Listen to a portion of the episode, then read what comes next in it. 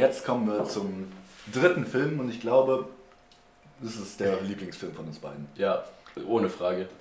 Es war ja damals ein krasser Stilbruch im Vergleich zu den Chris Columbus-Filmen. Ja. Jetzt mit Alfonso Cuarón. Unfassbar. Und ich weiß noch, dass ich ihn als Kind am langweiligsten fand. Ich fand ihn nicht am langweiligsten, aber ich konnte irgendwie nicht so viel damit anfangen. Ich glaube auch, weil ich so, so ein bisschen das Komplexe an dem Ganzen nicht ganz verstanden habe. Oder weil der halt auch so zwischenmenschlich wird, das Ganze aus einer etwas erwachseneren Sicht ansieht. Und als Kind kann man das, glaube ich, auch noch gar nicht so gut nachvollziehen. Ja, und das, eben dadurch fand ich es langweilig. Ja, voll. Weil da, es gibt nicht so viel Action in dem Film. Es gilt, gibt, kommt kein Voldemort vor. Mhm. Er wirkte für mich damals so ein bisschen leer, ja, hier Sirius. Ja, und im ich konnte Grunde, die ganzen, die ganzen Qualitäten, die der Film aus filmischer Sicht hat, gar nicht wertschätzen. Es ist ja auch eigentlich verständlich, weil der Punkt in der Story vom dritten, egal wie gern man ihn mag, ist ja eigentlich das, was der, die ganze Geschichte nur Exposition für die Gesamtgeschichte ist. Eben genau, weil Voldemort gar nicht so eine Rolle spielt in dem Film. Also, nochmal zu dem, was er alles anders gemacht hat. Mhm. Weil sie haben ja ähm, Hogwarts komplett neu designt. Stimmt. Hogwarts sieht anders aus als in den ersten beiden Teilen. Ja, auch düsterer eben. Düsterer, alles, alles ist düsterer. Ja, total. Und eben die Neubesetzung von Michael Gambon als Dumbledore Ja, da hatten wir es vorhin schon. Hier auch ein paar tolle Cast-Entscheidungen, die das Team von Cuaron getroffen hat, ist Ah. mit Lupin, Lupin ist großartig. Sirius, Oh, ja. Trelawney, Och, ganz vergessen, ja. kommt auch im dritten Teil.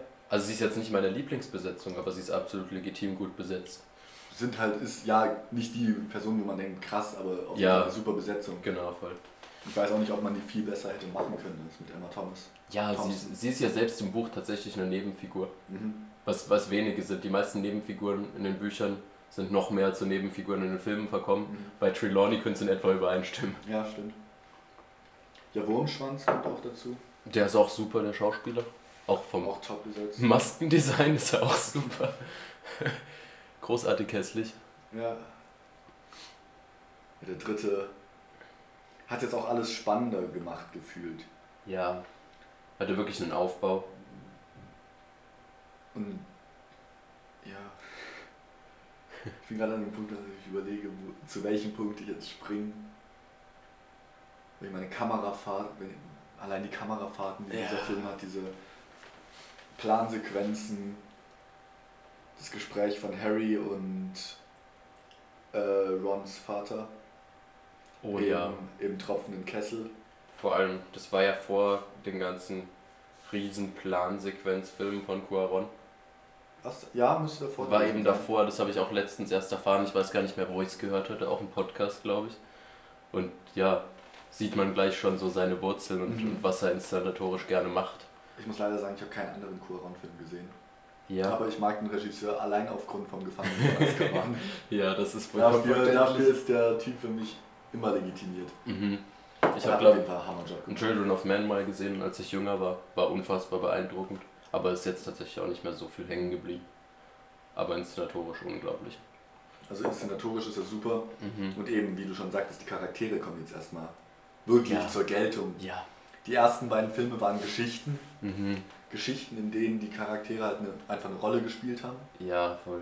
Und jetzt haben wir Charaktere, für die halt einfach die große Geschichte drumherum eine Rolle spielt. Ja, passt auch so Entwicklung. Passt auch so perfekt, weil zum ersten Mal es auch wirklich mehr um Hintergründe geht, Mhm. weil Harry mehr über seine Vergangenheit nachdenkt, mehr darüber erfährt. Ja.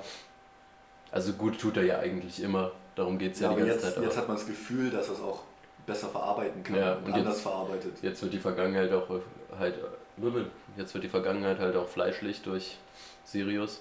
Sirius und Lupin, Ja. Ja, stimmt. auf jeden Fall.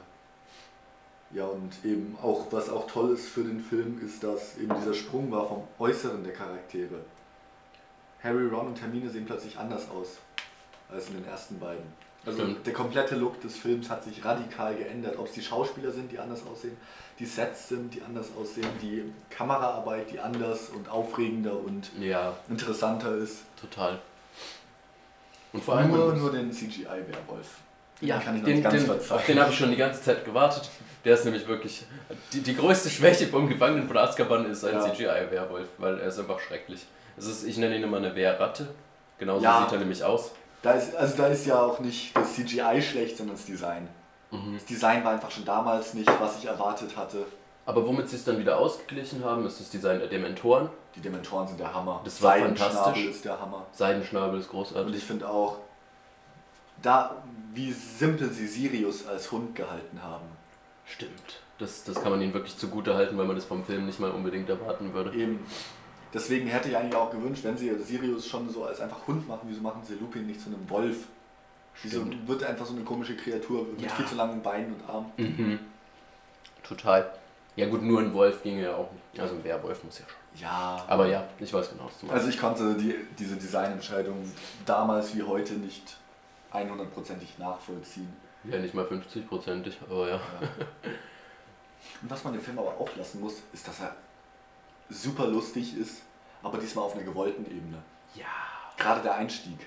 Ich meine, Stimmt. Wenn der man diesen. Film, der Look ist zwar schon düsterer und alles, aber wenn man so die erste halbe Stunde guckt, da erwartet man noch nicht, in was für menschliche Abgründe das noch gehen wird. Ja. Weil ich meine, der fahrende Ritter, Der, ja, es ist immer noch Ist- sehr märchenhaft, aber halt mit diesem düsteren Touch. fahrende Ritter ist eigentlich Slapstick. Stimmt. Die Tante hat was von Slapstick. Tante Magda. Ich meine, wenn ich nur an die Kuckucksuhr denke, die Knöpfe. Eben, aber Wenn das die Kuckucksuhr wieder, rauskommt und die Knöpfe, die Dudley gegen den Kopf fliegen. Aber hier wird wieder halt was Gutes entwickelt durch inszenatorische Ideen Mhm. und dadurch hebt er sich ja allgemein von den vorigen Teilen ab. ja, auf jeden Fall. Ja, der Schnitt ist da super. Genial. Super lustig geschnitten. Das Mhm. ist, der Einstieg ist sowieso sehr toll. Und weil man jetzt auch mal merkt, dass Harry durch die ungerechte Behandlung der Dursleys so eine gewisse Aggression in sich entwickelt hat, die er, auf, die er in sich aufgestaut hat und als Magda Mhm. seine Mutter quasi beleidigt. Hier ist es auch noch nachvollziehbar mit den Aggressionen. Ich, ich will dann nur kurz ein bisschen zum fünften abschweifen, beziehungsweise darauf hinweisen, Mhm. weil sie ja da auch sein, sein, sein Teenager-Tum ein bisschen zur Schau stellen wollten, aber das dann einfach zum Teil in den Filmen Da werden wir noch Sinn zukommen, macht. Ja, aber da, da, da kann ich es aus anderen Blickwinkeln irgendwo verstehen. Mhm. Aber da, da kommen Genau, wir später zu. voll. Ja, und Ja. um auch nochmal auf die Kamera zurückzukommen, das ist diese eine Einstellung, die mir ewig geblieben ist, wo diese, dieser Kameraflug von Hogsmeade nach Hogwarts ist. Wo Hedwig fliegt und Wo quasi Hedwig langsam fliegt. Schnee über sich über die Ja. Landschaft steht und dann an die Uhr geht. Und wo Harry im Turm Wo steht. Harry hinter dieser großen Uhr steht. Ja, es ist so großartig. Ja, das ist also inszenatorisch Hammerfilm. Und auch von der Story einer der interessantesten. Ja, und bei der Story haben sie es halt auch mal wirklich geschafft, erfolgreich zu kürzen. Es ist wirklich, wirklich gelungen. Es stört nicht, dass Sachen fehlen, sondern es sind, es sind fließende filmische Übergänge geschaffen worden, die es die es zu was kurzem, knackigen machen und auch Spannung erzeugen lassen. Mhm. Ja, der ganze Film ist eigentlich über Charakterentwicklung. Ja, und so sollte es sein, finde ich. Und so sollte es sein bei, ja genau. Bei Der Filmen. Film geht um Entwicklung, die Filmreihe entwickelt sich mit diesem Film. Ja, Das ist eine sehr schöne Parallele, die sich in diesem Film zeigt. ja, das ist es. Am Ende geht es ja auch eben darum, wie Harry über sich hinaus wächst, dass er seinen Vater nicht mehr braucht, auch obwohl er dachte, er hätte seinen Vater gesehen. Mhm, stimmt. Oh, Aber er war so ein. selber, quasi, der hat denselben, denselben Patronus, Mhm, das war das Wort, voll. wie sein Vater. Uns hat natürlich dann noch eine ganz interessante Zeitreisegeschichte, die natürlich auch ihre Paradoxen hat, aber trotzdem irgendwie, Und irgendwie insgesamt nachvollziehbar ist. auf jeden Fall, und ich meine, was wäre eine Zeitreisegeschichte ohne Paradoxon? Ja, Ich das gehört ja immer irgendwie dazu. Und das haben sie, finde ich, im Film auch super umgesetzt mit diesen kurzen Momenten, mit dem Stein, der geworfen wird, Ja, eben. mit, mit so kleinen Sachen. Sie lösen die eigenen Paradoxe irgendwie. Klar, man kann sich immer fragen, wie ist das Ganze dann entstanden und so. Ja, genau. Aber die Zeitschleife in sich macht Sinn. Also Ja. es ergibt in sich alles so einen Sinn, man kann es hinterfragen, aber ja, total. das wollen wir jetzt hier nicht unbedingt ausrollen. Genau. Noch ein abschließendes Wort zum dritten? Ist einfach für mich ohne Frage der beste Teil der Reihe.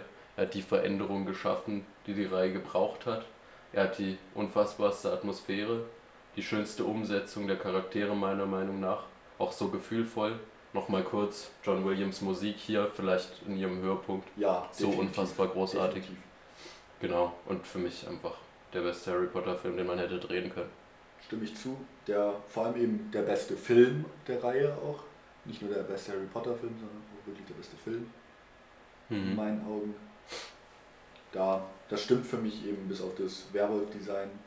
Alles kann ich mir immer wieder angucken. Was macht auch wirklich nur ein Tropfen auf dem heißen macht Spaß, ist emotional, ist düster. Ja. Super. Genau, volle Zustimmung. Dafür kommen wir jetzt gleich zu einer etwas anderen Meinung. Ja.